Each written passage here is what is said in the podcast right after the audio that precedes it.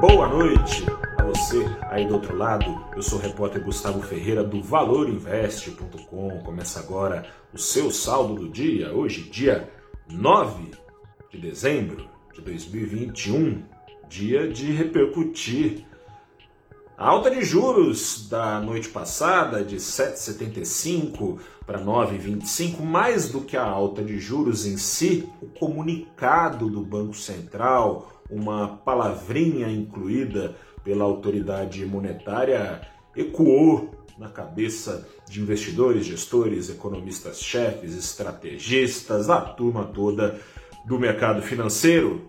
A palavrinha é a seguinte significativamente.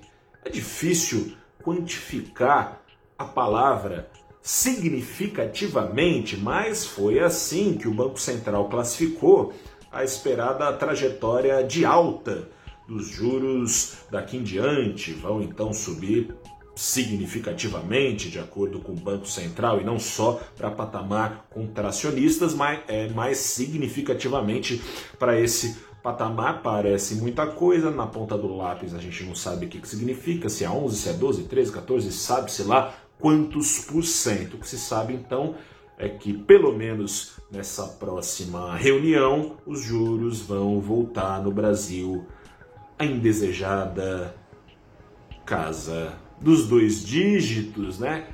Tinha acabado a era do rentismo, né? Veja só você, voltamos a ela.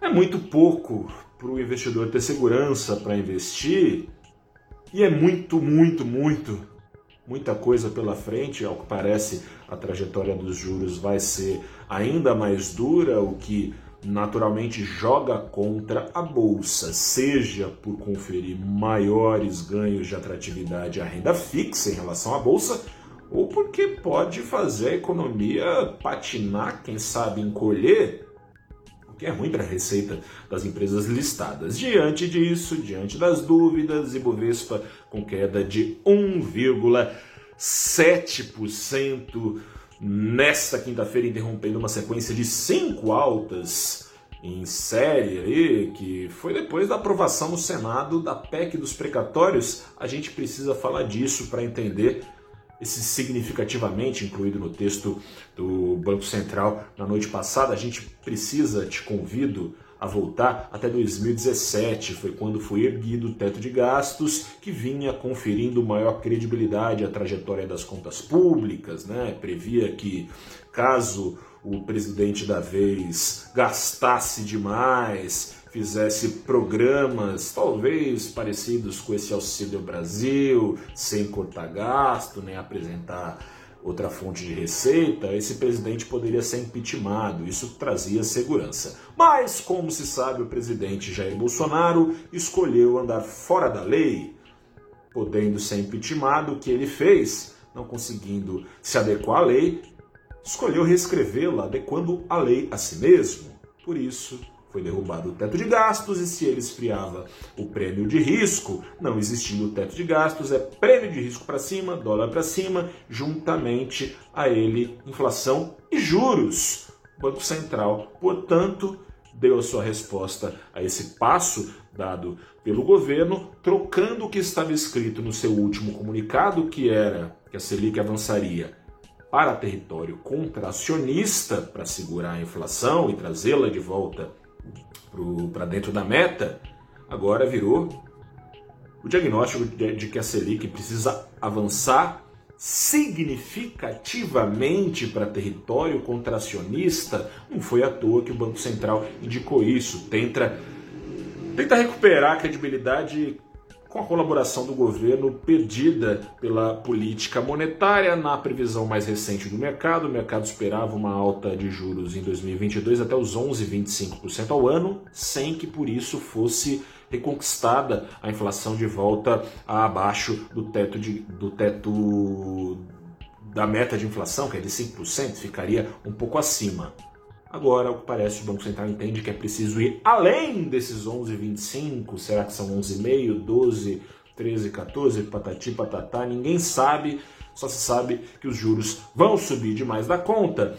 Com os 11,25% de juros previstos pelo mercado, o PIB já perigava crescer, na média estimada pelo mercado também, 0,6%. Se os juros vão subir mais, o PIB vai crescer ou vai encolher.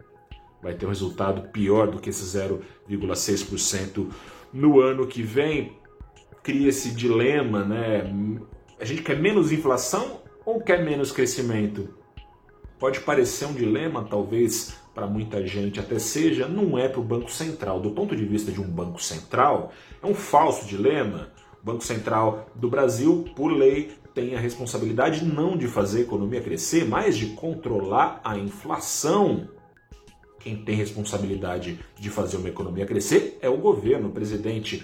Caso tenha de lidar em pleno ano eleitoral com uma recessão em troca de o Brasil ter o poder de compra resguardado pelo Banco Central, o presidente pode até reclamar, mas devia ter pensado nisso antes de derrubar o teto de gastos. Se isso acontecer, exceção, mas com inflação dentro de um limite mais confortável para as famílias brasileiras, não será o melhor dos mundos, mas também não será a responsabilidade do Banco Central, que apenas terá feito o seu papel.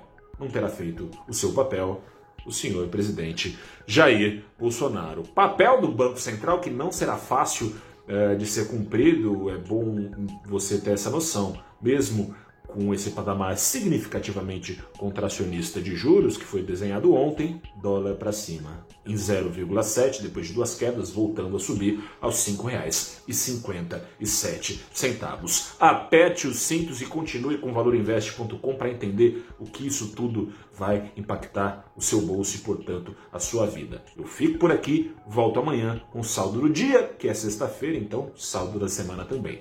Um forte abraço, até a próxima e tchau.